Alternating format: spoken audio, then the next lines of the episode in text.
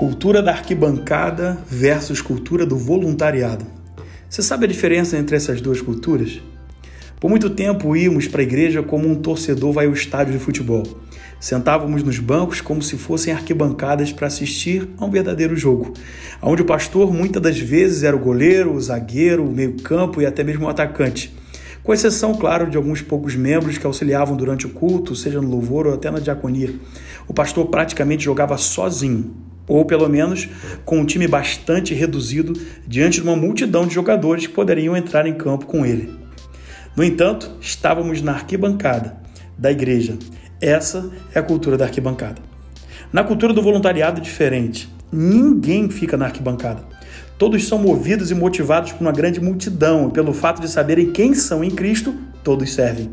Quando temos a vida transformada pelo poder do Evangelho, somos tomados por um sentimento de gratidão e de propósito também, muito forte. Queremos fazer de tudo para retribuir de alguma forma esse bem imensurável que nos foi dado, que é a salvação. E aí, ficou alguma dúvida?